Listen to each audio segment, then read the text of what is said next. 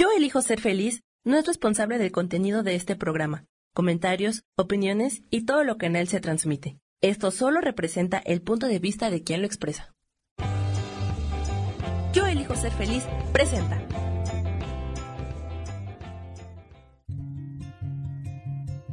Volver a brillar, volver a sentir vitalidad. Bienvenido al programa.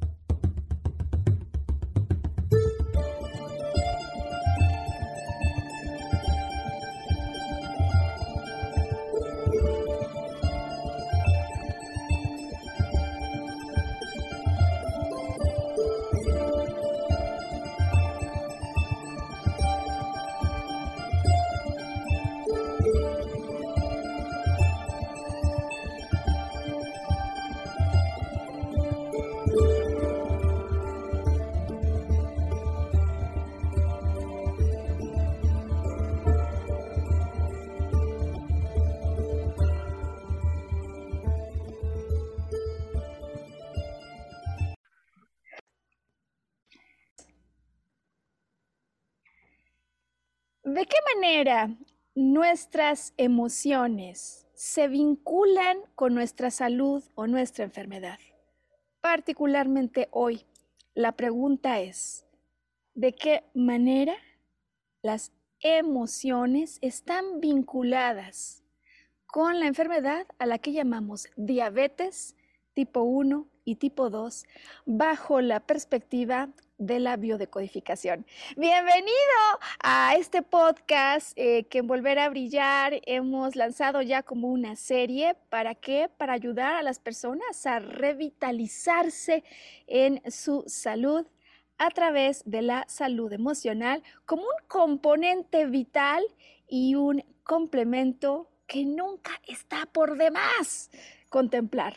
Bienvenido igualmente a este tu espacio, Sergio Cuellar. Gracias por decir el sí, acompañarnos hoy en este podcast tan especial. Muchas gracias, Maro. Un saludo a todo tu auditorio. Creo que el tema de hoy es muy, muy interesante. Sabes, es un tema importantísimo. Desde luego, este es un podcast que ofrecemos, pues, con la emoción de que llega a muchos lugares de habla hispana, particularmente para la población de México, ¿no? Desde donde lanzamos el podcast, el tema es vital y, y creo que además abordaremos hoy otras perspectivas, otros ángulos, porque como hemos explicado en algunos otros podcasts, como seres humanos no vivimos separados, ¿no? No voy por la vida actuando con la mente y entonces bajo la cortinilla y abro la cortinilla del ser emocional. Eh, no, esto no es así, vivimos integrados y hoy queremos entonces ofrecer la perspectiva ampliada desde el ángulo de la biodecodificación sobre estas emociones, estas vivencias al interior que se han encontrado vinculadas con el padecimiento al que llamamos diabetes mellitus en sus tipos 1 y 2 de los que hablaremos hoy. Para las personas que se unen a la transmisión, que posiblemente eh, Sergio no hayan tenido contacto con Volver a Brillar en esta edición tan especial que estamos lanzando en relación a hablar de la salud y la emoción, eh, quizás un pequeño resumen sirva como introducción para explicar que desde la perspectiva de la biodecodificación, así se llama esta propuesta, em, hay eventos en nuestra vida que pueden vincularse de una manera incluso no consciente con nuestra salud. En este sentido, estamos hablando de aspectos que algún día nos cambiaron, nos cambiaron el día y nos cambiaron la vida, amenazas de esas como las que no planeamos, pero de pronto un día se presentan, llaman a la puerta de nuestra vida y nos generan una disrupción emocional intensa. No estamos hablando de esas cosas que pues en el transcurso de la vida nos pasan a todos, sino de esos eventos que cambian, que cambian, que crean un antes y un después, donde vivimos un estrés o bien súper intenso, ¿no? Como cuando vas a la feria y le pegas con un martillo una bala y sale disparada más allá de la campana, o bien activan un estrés continuo, constante. Hablamos de un estrés debido al pasado o incluso un estrés por lo que puede pasar en el futuro. Es un estrés elevado, además, porque yo vivo esto esto que además se siente muy real en mi interior, como algo que de acuerdo a mi manera de entender el mundo, no tiene solución. Es decir, por eso está el estrés, ¿no? Yo no le veo una opción viable, una solución viable y finalmente estoy viendo esto de manera sola, ¿no? Solo, eh, en soledad, con lo que eso implica en cuanto a no poder compartir esta vivencia con los demás. Hoy particularmente hablaremos de cómo es que una metáfora como las que siempre nos comparte Sergio, eh, hoy una historia bastante real, ¿no, Sergio? Eh, nos puede adentrar de una manera metafórica, ¿no? con alguna alegoría, con algunos símbolos que vamos a emplear para que una vez que Sergio ponga sobre la mesa esta metáfora, que hoy es una historia, em, vayamos a entender juntos, Sergio, em, qué hay con el asunto del azúcar en la sangre. ¿Por qué en el caso de la diabetes, sea tipo 1 o tipo 2, hay momentos donde estos niveles se quedan en la sangre y no pasan a las células de los músculos, de los tejidos, incluso a toda la maquinaria ¿no? del cerebro que la utiliza al azúcar, a la glucosa como su combustible esencial? ¿Qué pasa que se queda en sangre? ¿Por qué? ¿Cuáles son las causas? Biológicamente voy a platicarles hoy qué ocurre, Sergio, pero como un punto de partida y referencia para ver por lo tanto, ¿cuál es la metáfora emocional? que se ha visto que se encuentra asociada a esto, eh, desde luego con un ejemplo súper real eh, de alguien con quien trabajé este sábado. Él lo sabe y a quien le agradezco y dedico este programa, así como a todas las personas que en este momento enfrentan sea una situación personal o familiar en la que hay alta tensión al haber descubierto que el asunto del azúcar está fuera de control en el cuerpo. Y sin más preámbulo, entonces, bueno, por supuesto, Sergio, el, espacio central eh, al final será ¿cómo soluciono esto, no? O sea, ¿cómo desde la perspectiva emocional doy reversa a esto eh, que de alguna manera puede estar contribuyendo? Así que vamos sin más preámbulos, Sergio, que la historia que nos traes hoy, la verdad es que yo le traigo muchas ganas porque hay muchos que estamos alejados de algunos capítulos de nuestra historia y de algunos personajes que dejan huella no solo en México, en el mundo entero. Y mira qué hermoso poder al mismo tiempo beneficiar con un entendimiento tan profundo sobre vivencias emocionales y de pasada actualizarnos en algo, en un pasaje y en un personaje tan importante en la historia. Todo tuyo el escenario, Sergio. Bueno, Maru, pues esta es una historia yo creo que muy interesante para todos los mexicanos y para el resto del mundo, porque hablamos de unas de las figuras más importantes en la literatura novohispana.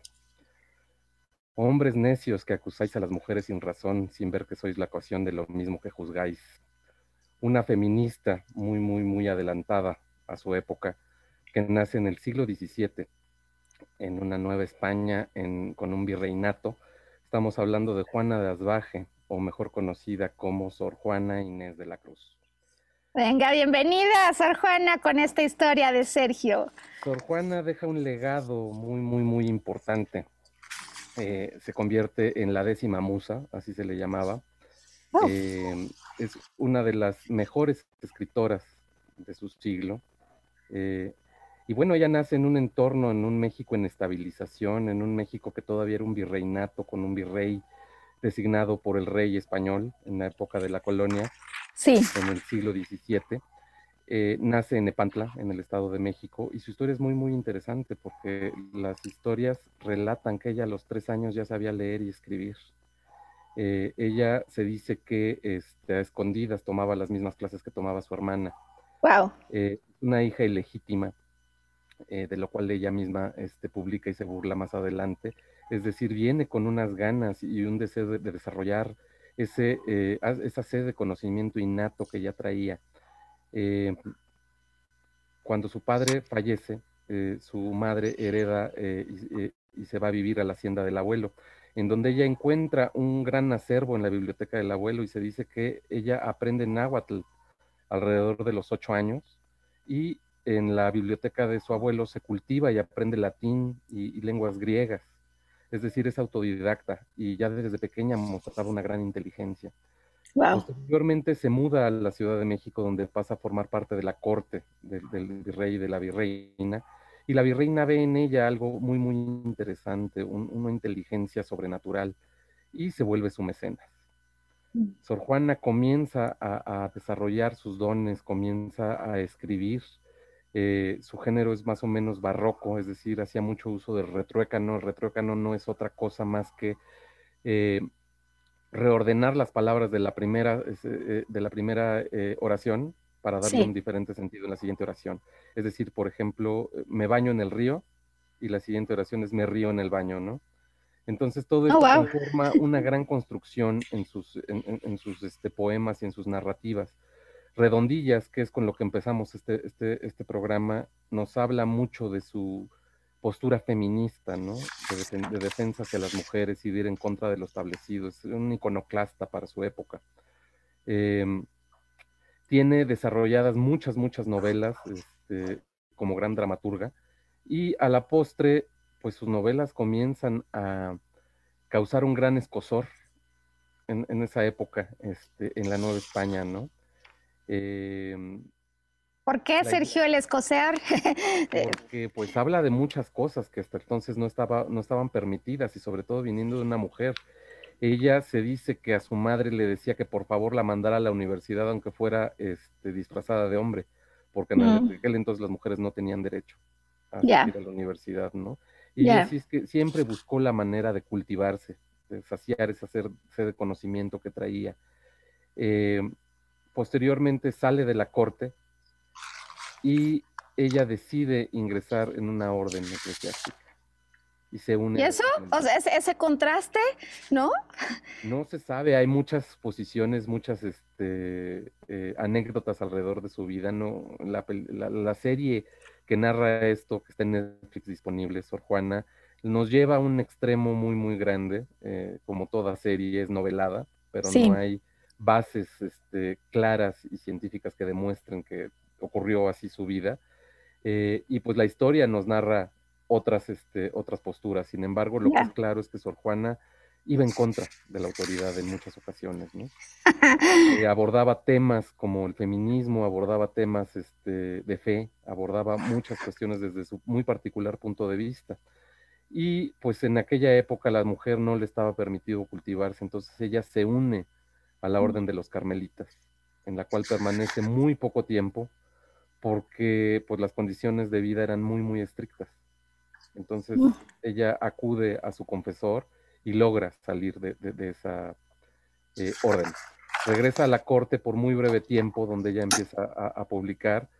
Eh, retiran de su cargo al virrey y a su mecenas, la virreina, y en su lugar vienen otros nuevos virreyes, los cuales pues descubren en ella al, genio, ¿no? Y también vuelven a adoptar y a volverse sus mecenas en apoyo. Es entonces cuando ella decide ingresar a la Orden de las Jerónimas. La Orden de las Jerónimas permite el estudio, permite la contemplación de la verdad, permite la, filosofía, permiten las visitas y sobre todo permiten el estudio hacia el conocimiento. Entonces ella es, la único, es, el único camino donde descubre que es posible seguir aprendiendo y seguir desarrollando y seguir publicando sus cuentos. Y pues en las Jerónimas permanece hasta el día de su muerte. Eh, poco antes de su muerte, una nueva iglesia un poco más este, eh, ortodoxa sí le prohíbe seguir publicando, ¿no? Este, y ordena la destrucción de sus textos mismos que son escondidos y son este, em, preservados, por llamarle de alguna manera, ¿no? Sí. entonces cuando la virreina eh, y su confesor se llevan esos textos a España y los publican en España, donde la ponen a la altura de un Lope de Vega y, y otros escritores de su época, de la época barroca, y pues este, se cotiza mucho en España, ¿no? Ella continúa su labor desde el convento de las Jerónimas. Híjole. Eh, y no se sabe por qué los últimos años deja de publicar. Mm. Guarda un silencio sepulcral. Ya no hay este, nuevas este, publicaciones de Sor Juana. Hasta el día de su muerte, que eh, se, habla de una epidemia que invadió la Nueva España y que causó grandes, grandes estragos entre la población. Eh, algunos historiadores suponen que se trató de tifus, sí, pero ella fallece eh, dentro del siglo XVII a la edad de 46 años. no sin dejar un gran legado que se mantiene hasta la época como la décima musa y como uno de los máximos exponentes de la literatura mexicana en, en la época novohispana.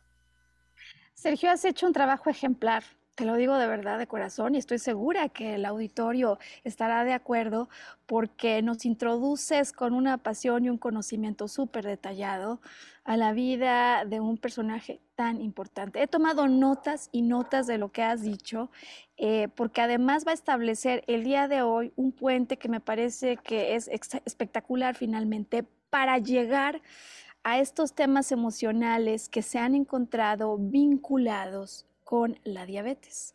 He subrayado en mis notas ir en contra de lo establecido, ¿no? Esta décima musa que iba en contra de la autoridad y que finalmente tiene un extraño silencio sepulcral al final. ¿De qué manera ir en contra de lo establecido, en contra de la autoridad o guardar un eventual silencio sepulcral se relaciona con la diabetes de la que vamos a estar hablando hoy. Bueno, eh, pues vamos de inmediato, Sergio, hoy traemos un chorro de información y además consejos que entregar, por lo que me gustaría antes de la primera pausa poder explicar, Sergio, al auditorio, de qué manera la forma en la que opera, eh, digamos, nuestra biología, sintetiza y entrega esta glucosa, que es finalmente el azúcar en la sangre, que cuando tenemos una enfermedad de diabetes, ya hablaremos de sus diferencias, pero en general, esta glucosa finalmente no llega a las células que la requieren y empieza a quedarse en un exceso en la sangre con las consecuencias y peligros que esto podría representar para algunos órganos, ¿no? Riñones, corazón, Em, y creo que es, una buena idea empezar hoy recordando esto que hace muchos años estudiamos o bien en nuestras lecciones de anatomía o quizás antes, ¿no? En biología. Y es que, mm, desde luego, nosotros ingerimos este pues este azúcar, ¿no? Que se sintetiza, se procesa en glucosa a través de los alimentos, por supuesto, ¿no? Frutas, eh, algunos vegetales, pan incluso, eh, y a través del sistema digestivo del cual estuvimos hablando justo la semana anterior, pues esta glucosa ingresa a nuestra sangre. El asunto aquí es que parecido al, tema del que nos has empezado hablando hoy, em, la azúcar en el cuerpo o el azúcar no se manda solo. No se manda solo.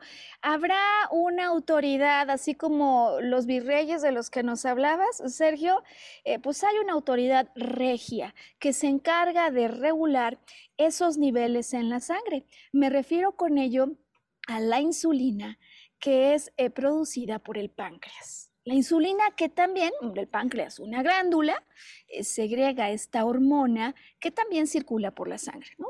Glucosa e insulina circulan por la sangre buscando, ¿no? Esas células, decía yo hace un ratito, que fundamentalmente esta glucosa o este azúcar es energía, es el combustible que necesita el cerebro para operar, así como nuestros músculos y tejidos, pues para entrar en acción fundamental el componente.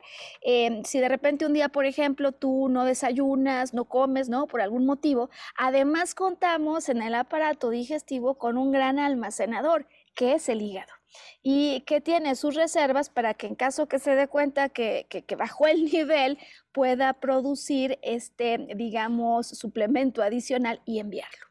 Aquí nada más el tema es que decíamos que hay una autoridad que es la insulina y es como una llave que rompe la resistencia de las células para recibir el azúcar y que además, como una hormona inteligente, se da cuenta de cuando hay, cuando hay un exceso ¿no? y que necesita canalizarse o bien a las células o bien en forma de grasas para cuando sea necesario, o que se da cuenta que el azúcar está demasiado baja y entonces detona, ¿no? También se baja la insulina y detona em, el apetito.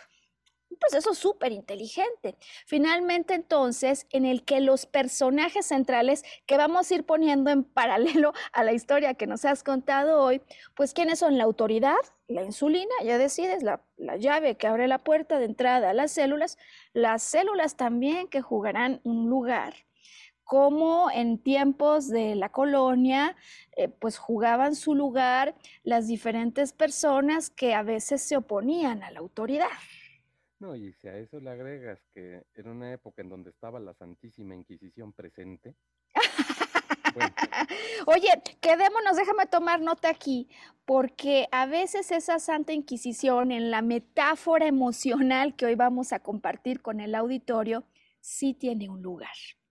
Em, de hecho, eh, puede generar algún episodio que yo viví como de la Santa Inquisición, que posiblemente no tenía ni siquiera el objetivo de atacarme, pero yo así lo vi, me puede generar una mayor resistencia a la autoridad. ¿Qué va a significar esto? Finalmente tengo azúcares, la ternura, finalmente, ¿no, Sergio? Porque aquí todo es metáfora. La ternura, lo dulce de la vida, hay una autoridad y hay células de por medio. Estos son los tres elementos, digamos, del conjunto que hoy vamos a estar eh, estudiando. Y entonces, antes de ir a pausa, creo que es relevante explicar, ya en términos de diabetes, diabetes mellitus, ¿por qué no siempre esta glucosa que sí que es necesaria puede llegar a acceder a una célula para crear la energía, la fuerza, hacer el trabajo que le corresponde en el cuerpo? Y tenemos aquí dos posibilidades, Sergio. Primera posibilidad, hablando en el sentido biológico, es que la insulina disminuya.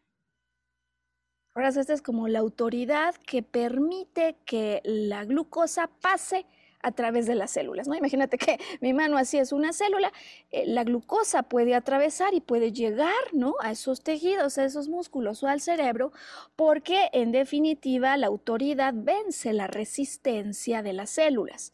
Pero si yo no, no tengo suficiente producción de insulina, no va a poder pasar esta glucosa. Primera posibilidad, se disminuye la cantidad de insulina. Ya veremos por qué ahora en el espejo emocional se ha encontrado que esto puede pasar.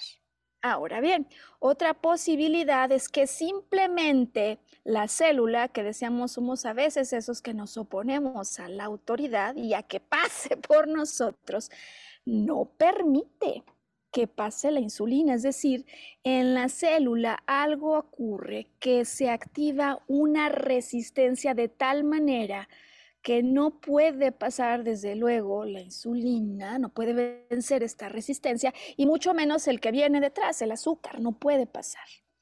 Es decir, o bien porque baja el nivel de la insulina o porque hay una resistencia, hace esta resistencia o esta baja insulina que se regrese por donde venía, como quien dice el azúcar.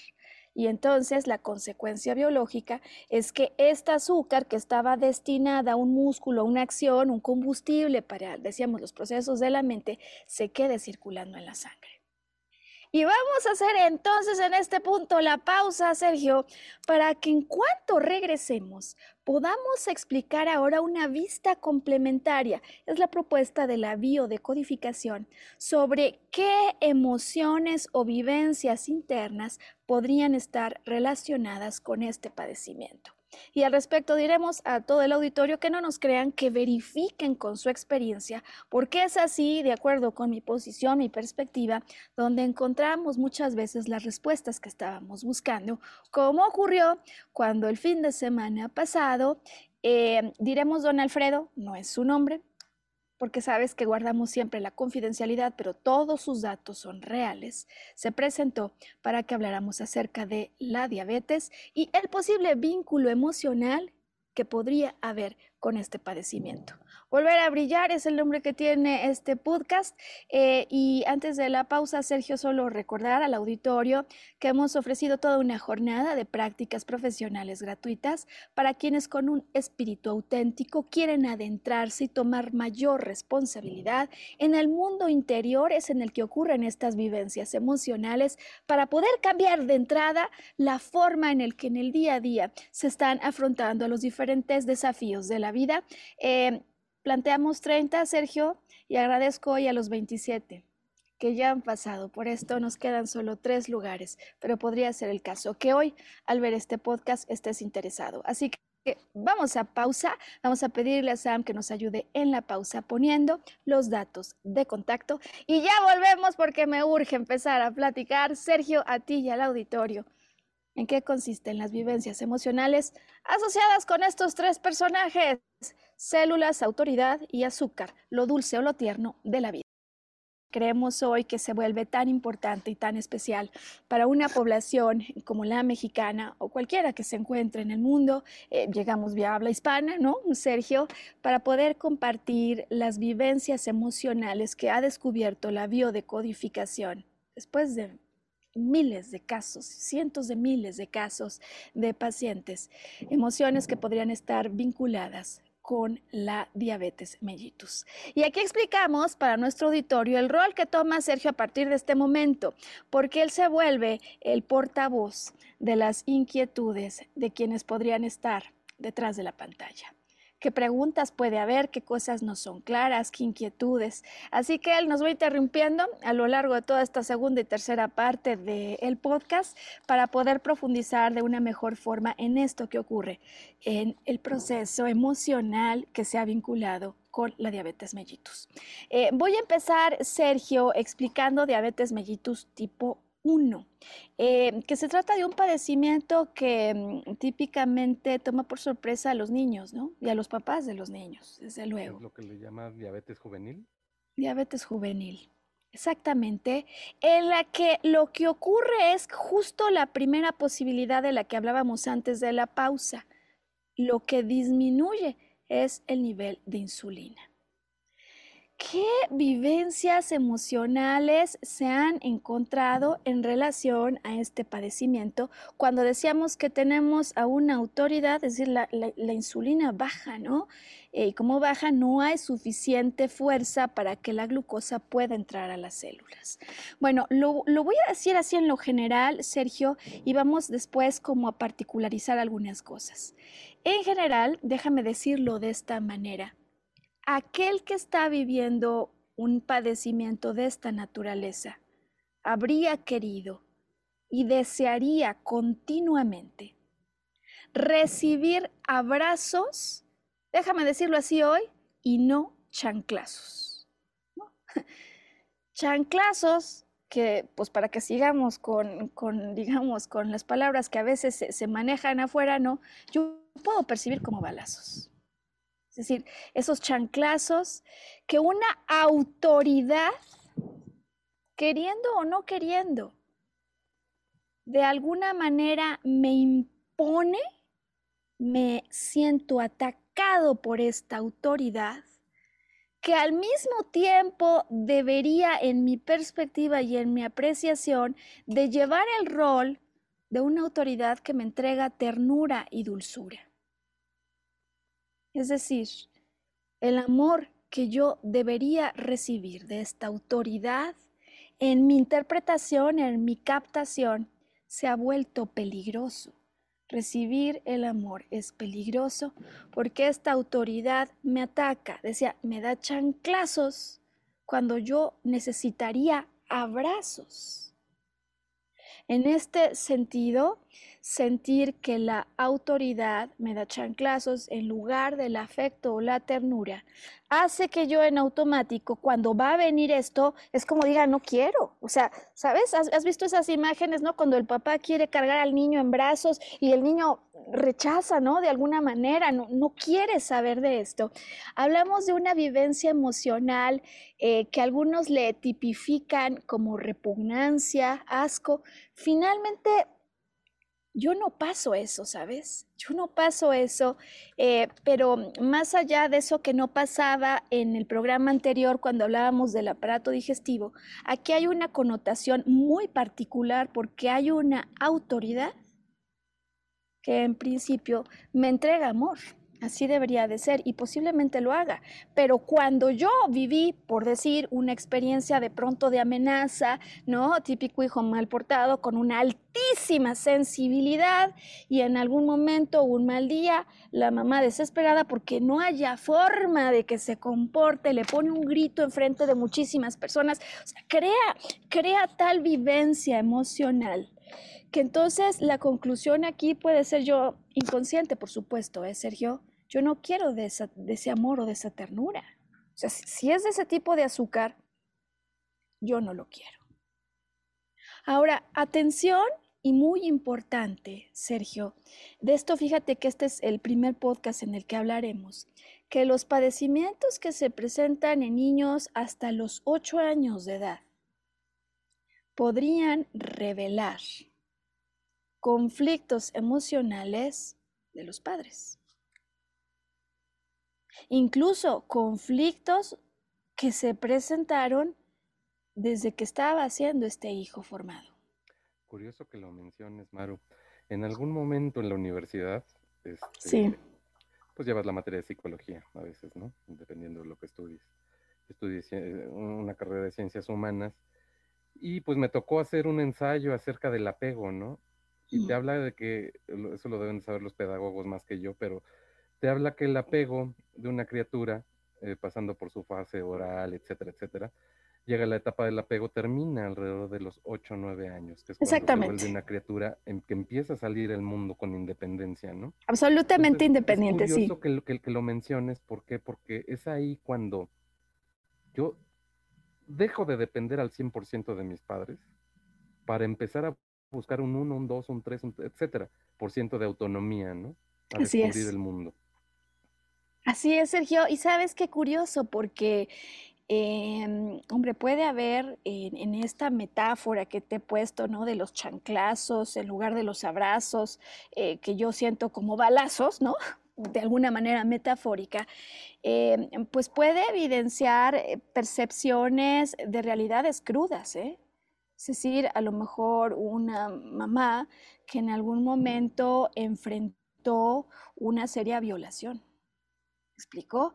Eh, es decir, ahora, como lo sabemos en el mundo psicológico al que te has referido, eh, no solo es la naturaleza o la gravedad de aquello que yo tengo o veo frente a mis ojos, como más bien la manera en lo que lo interpreto.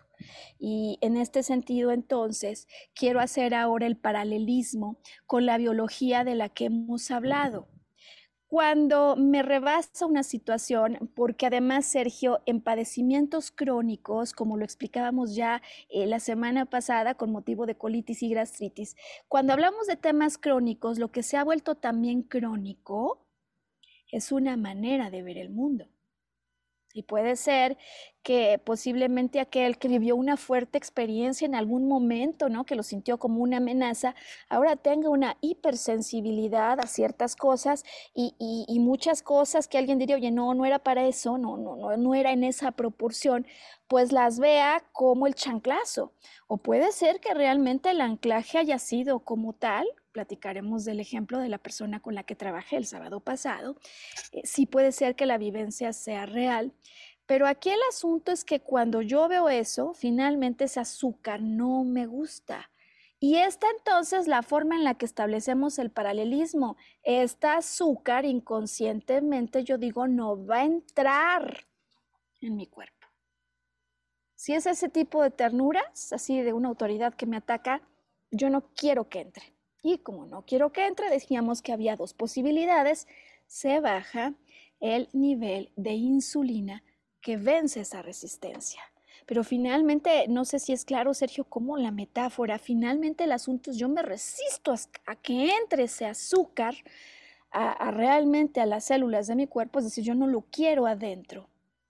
Y el exceso de azúcar, que es el otro personaje, es decir, no, no entra, se queda en la sangre, como la metáfora del azúcar que no siento recibir de esas autoridades y que se queda dentro del cuerpo.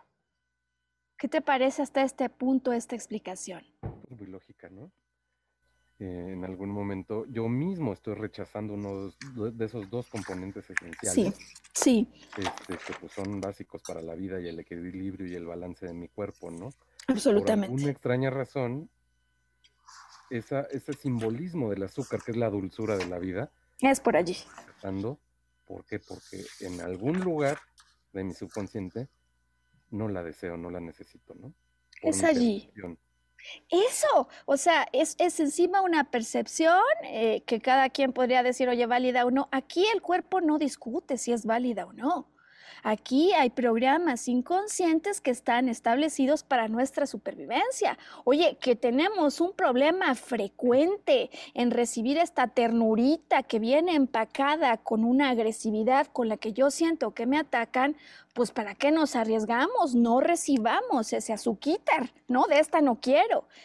Em, ahora bien, es, interesante al tiempo hacer la comparativa con diabetes mellitus tipo 2, que mm, se, presenta en adultos. Em, y fíjate que finalmente el marco de partida, el marco de referencia de yo percibo de una autoridad como si estuviera recibiendo chanclazos, o literalmente los recibí, ¿eh? en lugar de abrazos, se presenta también, finalmente estamos hablando de diabetes mellitus, pero la manera de gestionar la respuesta es un tanto distinta. Mientras que en el otro caso, simplemente, ¿sabes qué? Ciérrale la puerta, esto no va a pasar. Punto y se acabó, ¿me explico? En el caso de la diabetes tipo 2, la respuesta es una lucha que se vive de manera interna. Es decir, recibí el chanclazo, ya pondremos, digo, el ejemplo, porque eh, no eran los papás, pero sí la hermana mayor en un grupo de nueve, que cuando los papás se iban a trabajar, se volvía la autoridad como los virreyes de los que nos hablaste hoy en casa. Autoridad que no solo les metía los chanclazos, ¿no? Sino que tenía otras medidas y que a los niños en el contexto no les gusta para nada, es decir, es una autoridad que yo rechazo. Ahora, esto me puede a una temprana edad programar algo que después se desenvuelva muchos años después en mi vida adulta. Es decir, en ese momento se programa. ¿Qué se programa, Sergio? Finalmente, una manera de responder al mundo. ¿Por qué? Porque puede ser que en la primera vuelta que yo vi a mi hermana, pues es mayor que yo, pero finalmente esta es mi hermana. Yo no la veo con los mismos ojos de autoridad. Y viene una reprimenda para uno de mis hermanos, estoy poniendo un ejemplo hipotético. Yo veo, yo veo que eso no va y me revelo inmediatamente. Ahora bien, puede haber ocurrido que ante el peligro que había con mi hermano, pero mi reacción de rechazo y lucha yo hubiera tenido un chanclazo mucho mayor. Es decir, algo ocurrió en ese pasado en el que viven los, los adultos que padecen eh, finalmente diabetes, que condicionó el deseo de lucha que finalmente no se puede expresar en el exterior. Es decir, es una suerte de cadena como lo que te platico ahora. Viene una autoridad, bien, el chanclazo, en mi hermana, hombre, tenía que haber aquí un enfoque fraterno, no, no, no es que a lo mejor yo lo diga de esta manera, pero son cosas que se sienten, pues. Em, alguien se revela, yo otro, hubo consecuencias y esta no es una buena idea. Revelarse públicamente no es una buena idea, como posiblemente ocurriera en la colonia, Sergio, de ese ambiente del que nos has hablado el día de hoy. Eh, entonces, como no es tan buena idea, puede ser que yo en mi interior le combata todo lo que en el exterior no me atrevo a hacer. Es decir, en cierta medida, esta diabetes mellitus tipo 2 la podríamos resumir en una vivencia interna de no, pero sí. Es decir, tolero esto. No solo no lo tolero, lo, combato, es decir, lo lucho desde, desde mi interior, ¿sabes? Me opongo.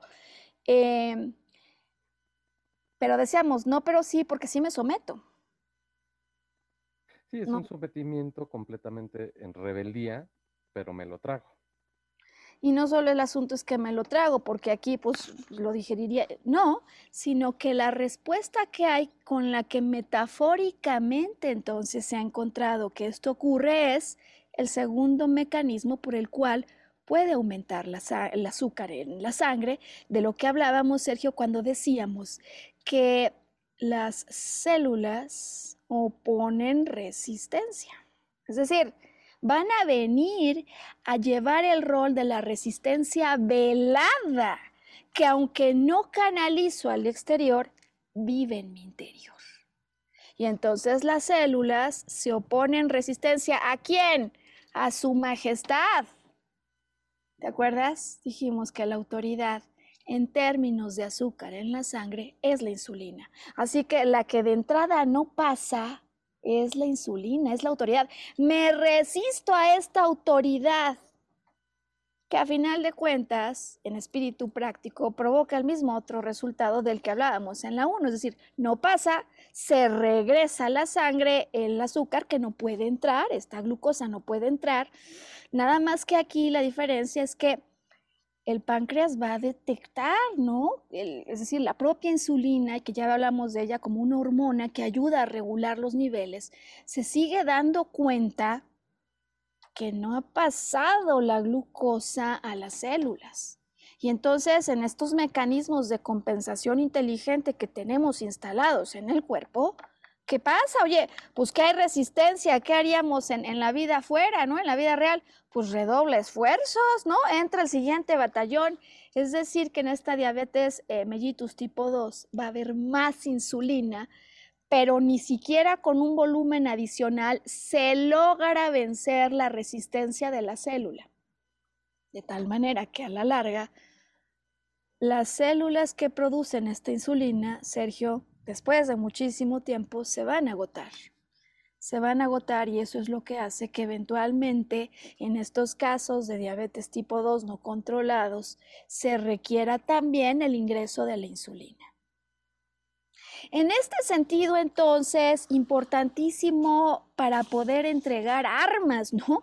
A las personas que al vernos conectan con estas emociones, pues soluciones que permitan cambiar las interpretaciones, déjame decirlo hoy, Sergio, del día a día. Porque es en el día a día donde yo vuelvo a repetir este comportamiento o esta forma de ver el mundo que se vuelve como un pensamiento recurrente, ¿no? Eh, aquel que tiene el jefe que no soporta, una autoridad, pues a la que hay que obedecer, pero eso no quita que en casa, cuando hablan los amigos, no, pues que otra vez, ¿sabes? Tolerando esto, ya sabes, uno tiene que aguantarlo, ¿no? Y, a la hora que llega la junta con el jefe, todo el mundo se cuadra, ¿no? Es que ni siquiera se atreve uno a ventilar las diferencias que en el interior está listo para combatir. Y sabes, esta explicación que a mí la verdad es que me parece que además puede ser muy fácil para comprender lo que de fondo está aquí ocurriendo como yo tengo ganas de combatir, como yo tengo ganas de luchar, me preparo para eso internamente si no solo con mis pensamientos estoy pensando por qué no debo seguir esa idea o por qué me gustaría combatir a esta autoridad que no tiene ningún sentido, ¿no? Es una figura que además podríamos ver como arbitraria. Y repito que como posiblemente en el caso de la colonia, eh, pues se pudo ver algunas, desde algunas muchas perspectivas a los conquistadores. Y sabes tú, Sergio, que se habla en la biodescodificación de cómo genéticamente vamos pasando formas no resueltas de gestionarnos en la vida. ¿No sería interesante, no? Eh, contemplar esto. Sí, claro, pues, arqueología emocional. Arqueología emocional. Ahora bien, independientemente de estas hipótesis que daría, ¿no? Para muchísimo, finalmente sí es cierto que en la población mexicana tenemos este carácter, ¿no? Dulce, suave, como tú quieras, palabras así de eh, qué bonita, ¿no? Y todo es lindo. Eh, pero posiblemente no así nuestra manera real de ver lo que estamos enfrentando. Y en este sentido, entonces, por supuesto, si yo voy a ver venir frente a mí a esta autoridad impositiva em, que posiblemente generó en algún momento peligro para mí, para otro, a la que por lo tanto yo le miro con miedo, que ese va a ser un componente emocional presente, Sergio, tanto en la diabetes mellitus tipo 1 como en la tipo 2. Miedo de base. Entonces, como hay miedo por lo que puede pasar a futuro, me preparo para combatir. ¿Y cómo se prepara el cuerpo para combatir? Sergio, pues precisamente con estos refuerzos energéticos. Es decir, ese azúcar de alguna manera estaba en espera de poderse utilizar para la lucha o el combate. Pero claro, como la, la, idea de luchar está presente y vive en mi cabeza, pero no en el escenario real, es azúcar que estaba dispuesta allí para que me diera a mí la energía que necesitaba yo para combatir, no se usa, además hay resistencia a esa autoridad, y se queda sobrada en la sangre en el cuerpo. A mí me parece que la metáfora, sinceramente, por donde la veamos, Sergio, es muy clara, eh, muy explícita y que además, eh, ya sabiendo cómo se provoca todo esto en cadena, nos da muchas posibilidades, ¿no? Porque si lo que tengo es exceso de energía, y podría pensar que es absolutamente imposible hablar en este lugar donde el último compañero que habló, eh, pues le cortaron la cabeza, ¿no? Eh, pues por lo pronto dos cosas, ¿no? Como siempre decimos, aquí hay una solución práctica y una solución de trabajo personal. De manera práctica, Sergio, ¿has visto esas peras que se pueden comprar? Eh, es que hay que sacar, hay, canal, hay que canalizar hacia afuera este, este exceso de energía que yo tengo y de alguna manera dirigir esa fuerza. Mucho mejor si además yo encuentro un área de mi vida donde luchar o combatir por algo importante para mí, donde tengo toda posibilidad, Sergio, donde yo soy la autoridad, se puede efectuar. Y si te parece, vamos a hacer aquí entonces la segunda pausa para que Sam nos vuelva a ayudar al poner los datos de contacto. Estamos ofreciendo prácticas profesionales. Nos quedan tres lugares en la modalidad gratuita. Desde luego, al terminar, continuaremos ya con este servicio a la comunidad de manera totalmente profesional. Eh, pero sobre todo porque yo estoy segura que al contactar con este contenido ya debe haber muchas personas que inmediatamente estén observando algunas cosas, estén cayendo en, en la cuenta de algo. Y vamos rumbo a la tercera parte cuando abordaremos el ejemplo de vida real con el que trabajamos la semana pasada y algunas recomendaciones finales para cerrar este podcast tan especial cuando hoy estamos hablando de diabetes y biodecodificación. Y antes de ir con el ejemplo, me gustaría solo validar tus opiniones, qué dudas te han surgido, qué piensas que podría estarse preguntando a alguien que al experimentar diabetes mellitus y escuchar hoy esto, diga, oye, aquí hay algo que no me cuadra o me gustaría profundizar en esto. ¿Cómo lo ves? Pues creo que tiene una lógica muy, muy, muy interesante, el sentido de, eh, pues el azúcar es lo que nos revitaliza, lo que nos da energía, ¿no? Sin embargo, también es la dulzura de las experiencias maternas, paternas, filiales, en relación con la sociedad, etcétera, ¿no? De quien siempre estamos esperando un ambiente armónico, ¿no? Eso es lo agradable. Y al ser agradable, pues, em, eh, pues es, es, atractivo, es algo es deseable, ¿no? Sin embargo, ¿qué pasa con el ejemplo del perro de Pavlov, ¿no? Este, donde tú condicionas al perro y condicionas el comportamiento. Y esa dulzura que te da la vida, dependiendo de algún ser querido o, de tu entorno laboral o de tu entorno social, se torna como una mala experiencia, pues dices, no, espérame, de esta no me gusta, ¿no? Eh, si lo hacemos un poquito más este, claro con ejemplos, el azúcar es el azúcar, ¿no? Pero viene representada en azúcar, en miel, miel de maple, miel de abeja. En un caso particular de un servidor, a mí no me gusta el sabor de la miel de abeja. Entonces, por más azúcar que sea, yo... Interesante. ¿Sabes qué? No me gusta. ¿no? Y ya condicioné a mi gusto y a mi cuerpo a decir, de este azúcar, no. Entonces, este, creo que es un ejemplo muy, muy okay. Cuando yo eh, ya asocié en un trauma, por llamarle así, de, de alguna experiencia, que ese Sí. tipo de azúcar no me es grata, entonces mi mismo orga- mi propio Sí. organismo comienza a rechazarla, ¿no? Y creo que para muchos fue muy claro entender en ese momento, en el contexto de decir, me cayó el 20. Fíjate que has tocado un tema relevantísimo, de hecho no solo en términos de diabetes, porque algunos nos aficionamos tanto al azúcar, ¿no? Y, tenemos una pregunta para dejar para las personas que de repente entran en la crisis y les urge, ¿sabes? Un pastel así jugosito, tres leches, que traiga crema batida encima y si encima le podemos poner una cereza mejor. Eh, porque más allá, desde luego, del gusto al paladar, ¿no? Que esto ofrece, podría también haber otra explicación. ¿Qué percepción?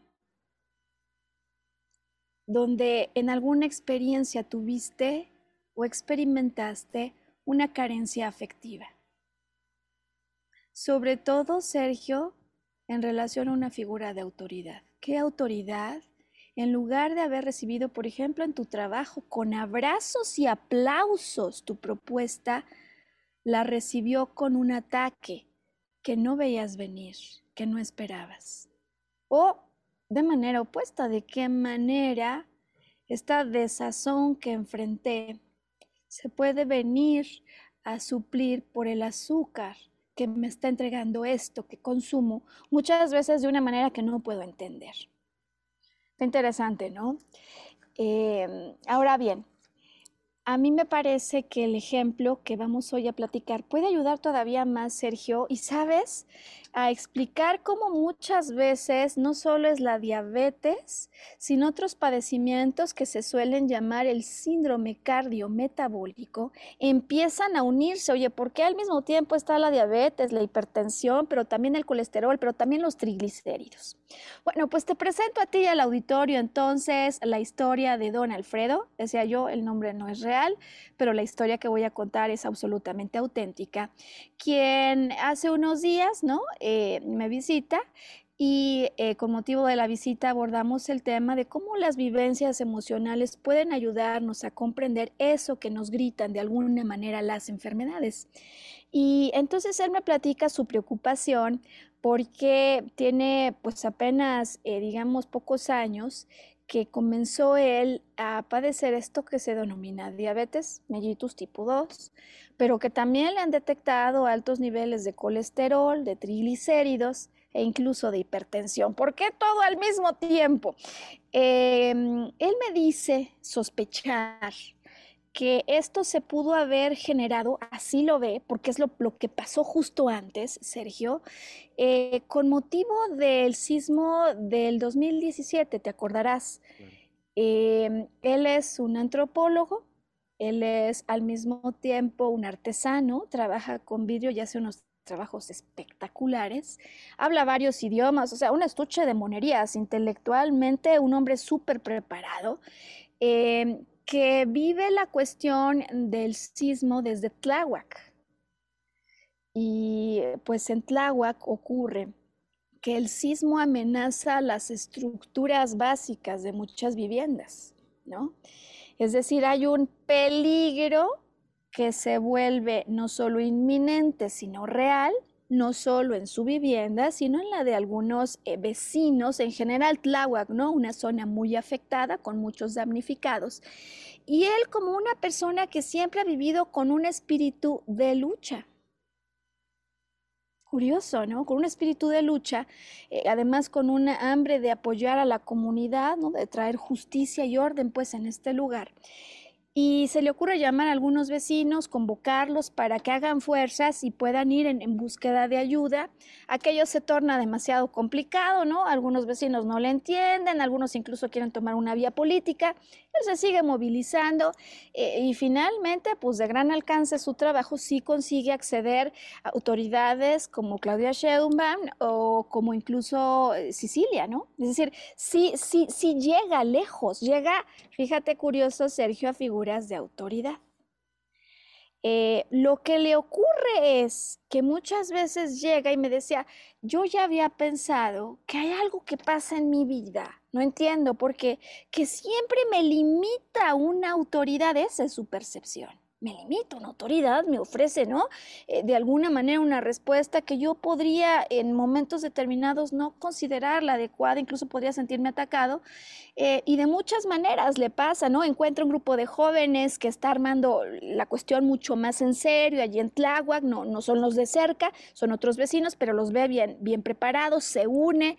¿Y qué pasa? Expresa, pero siempre le regresan de alguna manera y le impiden la posibilidad de que su lucha, déjame decirlo así, se llegue a concretar. Entonces habla con algún joven y pues lo escuchan, pero no le dan cauce a lo que él quiere. O sea, finalmente sus ganas de luchar afuera, por una o por otra razón, Sergio, siempre se disuelven. Ahora, fíjate que cuando entonces empezamos el trabajo de biodecodificación, lo primero que yo le pregunto es de qué manera podría estar experimentando en su interior, sin necesidad de compartir con nadie, la sensación o la necesidad de combatir a una autoridad que siempre acaba al final él en su interior sometiéndose a ella. Esta sensación de estar en la lucha interna que al final no produce el resultado externo que yo quisiera, porque al final sí me someto a la autoridad. Y él lo que me dice es que no podría haber encontrado palabras más precisas para de alguna manera resumir una vivencia interna con la que siempre se ha encontrado. Y viene entonces el proceso clave en la biodecodificación, Sergio, que conocemos, ¿no? Es decir, ¿Cómo hacemos para ayudar a la persona a dar con el clavo, a dar con la primera vivencia que pudo haber provocado todo aquello?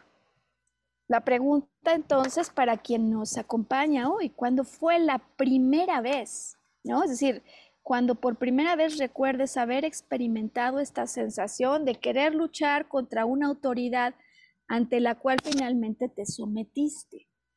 Eh, desde luego siempre en la arqueología emocional empezamos por el evento a partir del cual a mí, digamos, me parece que esto se comenzó a presentar porque está alrededor de esas fechas en las que esto se detectó. Pero en el caso de la diabetes, Sergio, cuesta un poco más de trabajo. Hay padecimientos en los que yo me doy cuenta inmediatamente, ¿estás de acuerdo? ¿No? En el caso de la diabetes, el asunto es que yo podría vivir con estos altos niveles de azúcar sin darme cuenta por un buen tiempo. Con lo cual, si tú le preguntas a la persona, oye, eh, a ver, ¿a partir de cuándo te la detectaron? Ah, pues me la detectaron en el 2020. Oye, ¿y qué pasó alrededor de eso donde hubieras estado tú con la sensación de lucha, es, es difícil, puede ser difícil para algunos detectar un evento así fuerte que haya condicionado aquello, que lo haya detonado, porque es posible que me lo detectaron, pero yo ya tenía mucho tiempo con esto. Entonces, en el caso de la diabetes, buscamos encontrar eh, la primera vez, por supuesto, pero algún evento importante también que estuviera allí figurando. Y yo lo que he aprendido es que si para una persona es relevante decirlo, hay que escucharlo, siempre hay verdad detrás de lo que yo siento. Eh, me planteó un primer ejemplo muy valioso en el proceso de arqueología emocional, Sergio, donde me cuenta que cuando en aquel entonces él era pequeño, en el barrio, ¿no? Los compañeros o los niños ricos, en la definición de su barrio, eran aquellos a los que sus papás de alguna manera eh, daban la entrada a los Reyes Magos. ¿No? Permitían que los reyes magos entregaran los regalos. Esos eran los ricos del barrio. Entonces él recuerda este episodio donde están jugando fútbol, como les fascinaba, sus hermanos jugando, él también, y de pronto un hermano anota gol, pero el joven rico dice, no, este no es gol.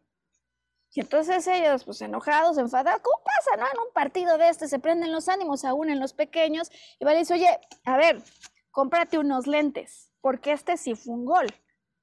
Y el joven rico, al que posiblemente muchos de ellos veían como una autoridad, posiblemente el que traía el balón, Sergio, le dice, ¿lentes yo? Mejor tú cómprate unos calzones.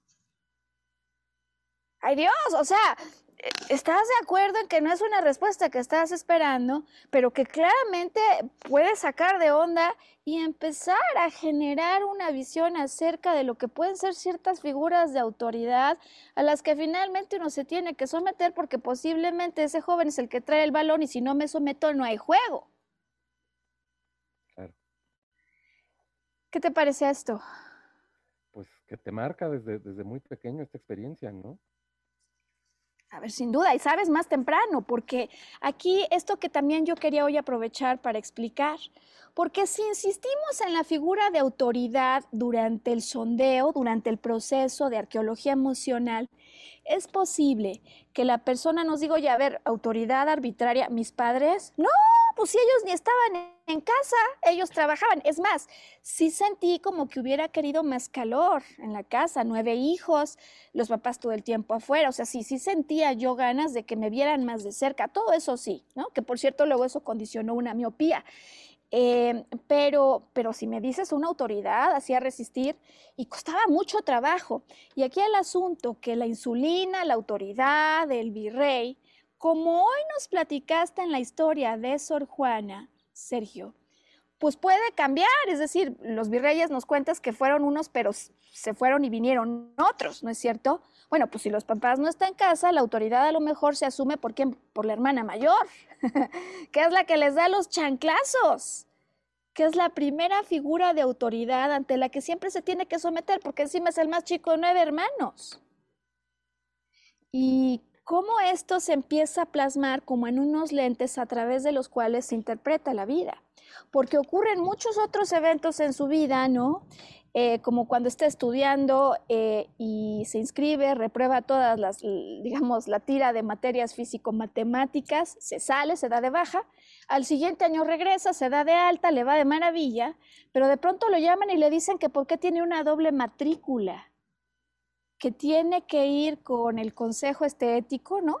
de la institución, porque lo que está haciendo se considera un delito.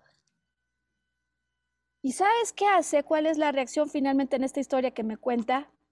No va ante el consejo, no acude. O sea, finalmente el asunto es, oye, pues, pues porque yo me di de baja, a ver, igual no me di de baja, no lo sabía, vuelvo a entrar, pero nadie me dice nada. O sea, una arbitrariedad, ¿estás de acuerdo?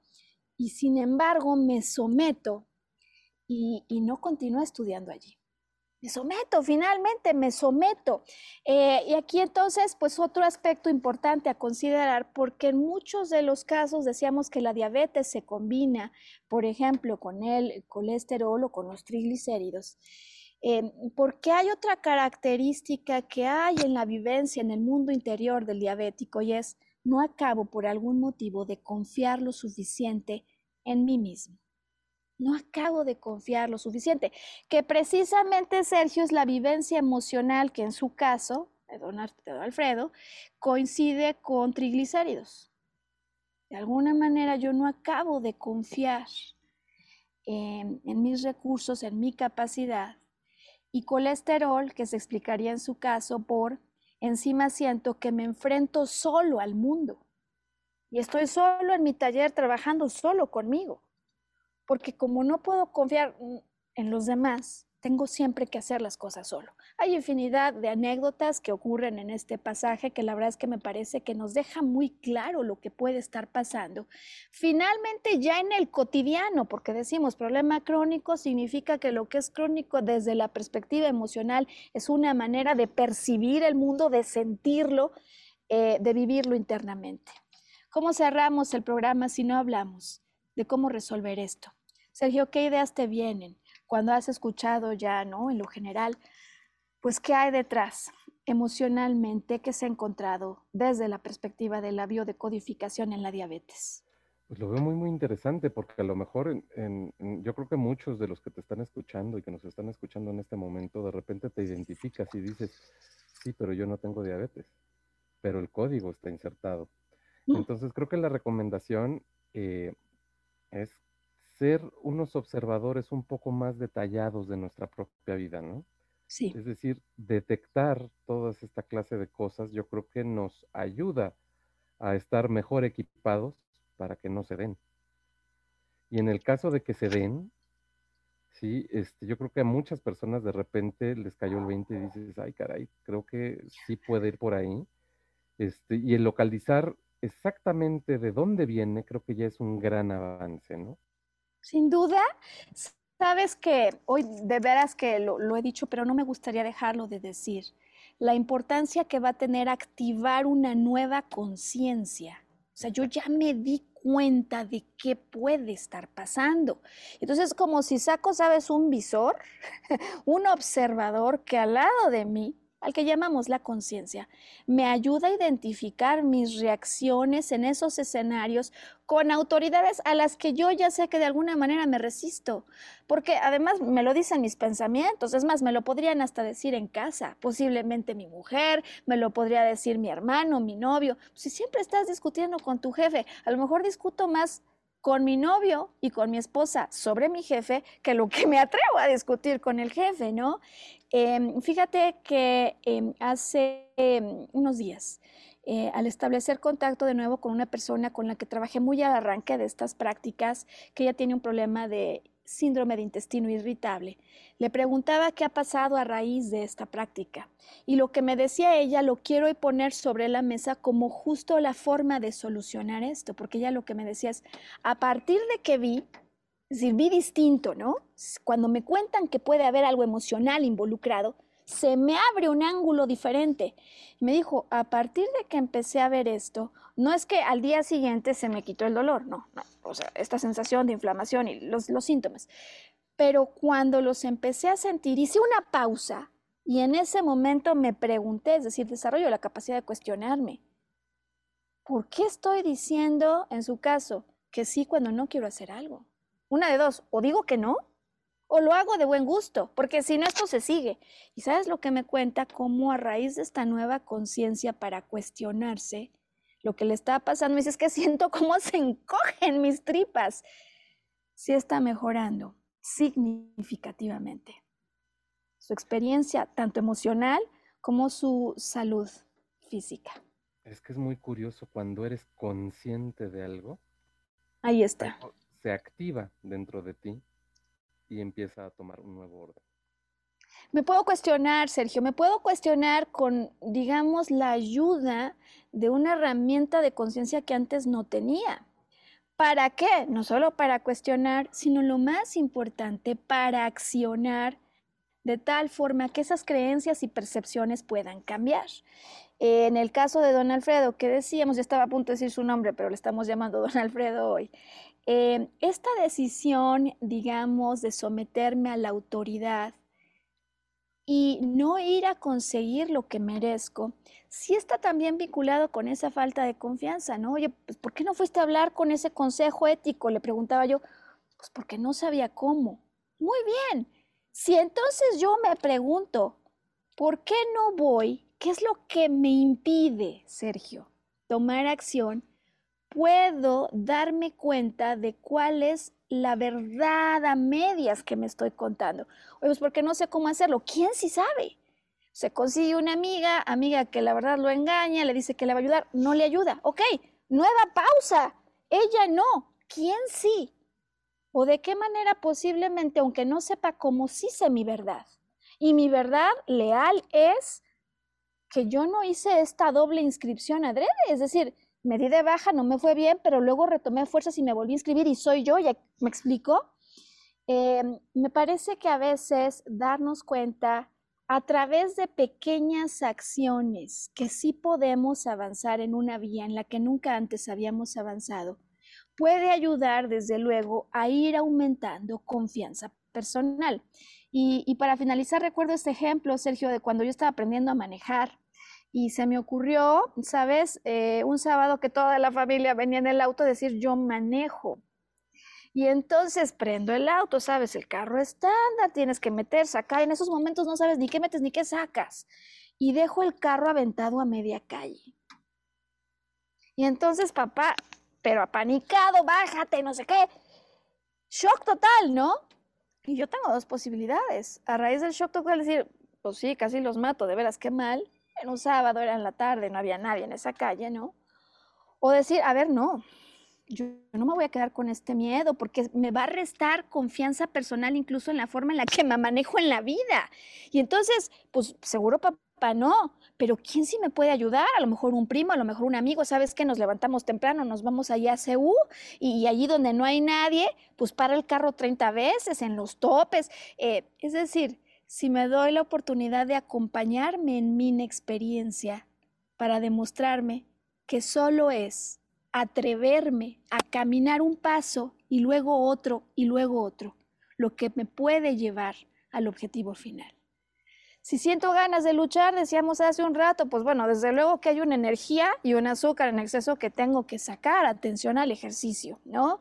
Eh, pero el asunto es que si yo sigo viendo el mundo de esta manera en estas autoridades a las que me someto, pues continuamente voy a estar teniendo esta resistencia, que no es una buena idea. ¿Cuál es mi verdadera lucha? Y sabes, Sergio, una pregunta final, porque quien se somete a la autoridad de otro en términos de vivencia interna, está pagando su propia autoridad. Si yo recuerdo, si yo contacto con la verdad esencial que yo soy mi propia autoridad, si yo fuera el primero que me dé ese calor o ese azúcar, si yo fuera el primero que me trato con ternura y que recupero esa autoridad, ¿cuál sería la mejor decisión que tomaría? Frente a esta autoridad, porque lo que veíamos es, oye, a lo mejor esta autoridad no tiene ni los recursos que necesitas para levantar el barrio. A lo mejor hay otra, hay otra autoridad, hay fundaciones, etcétera. Eh, y con esto entonces, Sergio, quiero terminar hoy el podcast, no sin antes verificar que otras inquietudes pueden haber surgido, comentarios a lo largo de esta jornada que hemos dedicado para hablar sobre la diabetes. Pues nada, creo que lo que yo me llevo es esta parte de observación, ¿no? Mm. Eh, si yo no estoy pendiente, pues quién más lo va a estar, ¿no? Y es un mm. mecanismo de, autoayuda, ¿no? El decir, estoy pendiente de todo lo que viene a mi cabeza, lo observo, lo digiero, lo proceso. Y el mm. tomar conciencia creo que es el primer paso para lograr ese objetivo de salud y de estabilidad y armonía. Oye, Sergio, pues sabes que yo te quiero agradecer. La historia de Sor Juana me pareció espectacular. Decías que al final guardaba un silencio sepulcral. Lo tomé, ¿no? En mis notas y, y no sabemos por qué razón. Pero lo que sí sabemos es que en mi interior yo quiero ir contra la autoridad o ir contra el orden establecido. Em, y pienso que puede pasarle a muchas personas como a Sor Juana. Lo que pasa es que Sor Juana canalizaba, ¿no? Escribía al interior del convento y luego hubo alguien que, sacó afuera, ¿no? Y que le dio ese lugar. Pero quizás esta se puede quedar como nuestra analogía o metáfora, eh, porque muchas veces escribimos ese rechazo a la autoridad, al orden de lo establecido, pero no se queda realmente en un silencio sepulcral. Es lo que creemos. El convento finalmente dentro del cual escribimos lo que rechazamos es el cuerpo. Así que invitar a todos a que puedan ah, activar, ¿no? Ese escritor público en maneras seguras, esa autoridad que llevas dentro y a replantearte, porque sabes, Sergio, a veces yo digo, no recibí el azúcar o el afecto que tendría que haber recibido, pero posiblemente esta figura de autoridad a su vez vivió un mundo distinto que yo no soy nadie para juzgar. Y entendió una definición distinta de lo que significa autoridad amorosa poderlo poner en otra perspectiva, poderlo entender con otros ojos, con los ojos de un adulto. Estoy segura que a muchísimas personas les va a ayudar. Y pues que elijan todos ser felices. Sergio, conectar con nosotros, va a aparecer nuevamente Sam, los datos de contacto. Y agradecerte, Sergio, lanzando la invitación para el próximo podcast que se va a poner súper interesante. Tenemos ya desde luego más de un caso de personas que se han acercado con inquietud el padecimiento y las emociones, sobre todo que desde la perspectiva de la biodecodificación están asociadas o se han encontrado vinculadas con el cáncer de mama. Vamos por ese súper tema. Tendremos desde luego a Sergio, pero también Sergio en ese programa una súper invitada es decir, nuestro próximo podcast no es una historia, digamos, de siglos atrás, es una historia real. Así que gracias a todos por acompañarnos y nos encontramos entonces muy pronto. Sergio, Sergio Cuegas, gracias de corazón. A ti, Maro, un saludo y que estén todos muy bien. Hasta la próxima. Hasta pronto.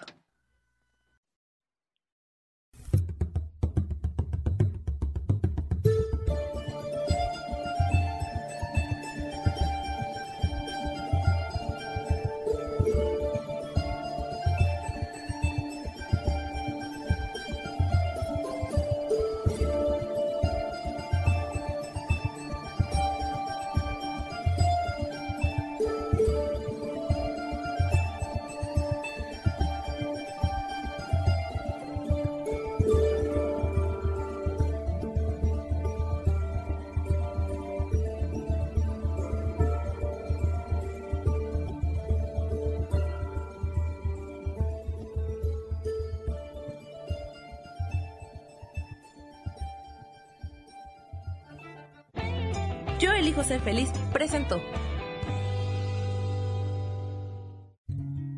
Volver a brillar.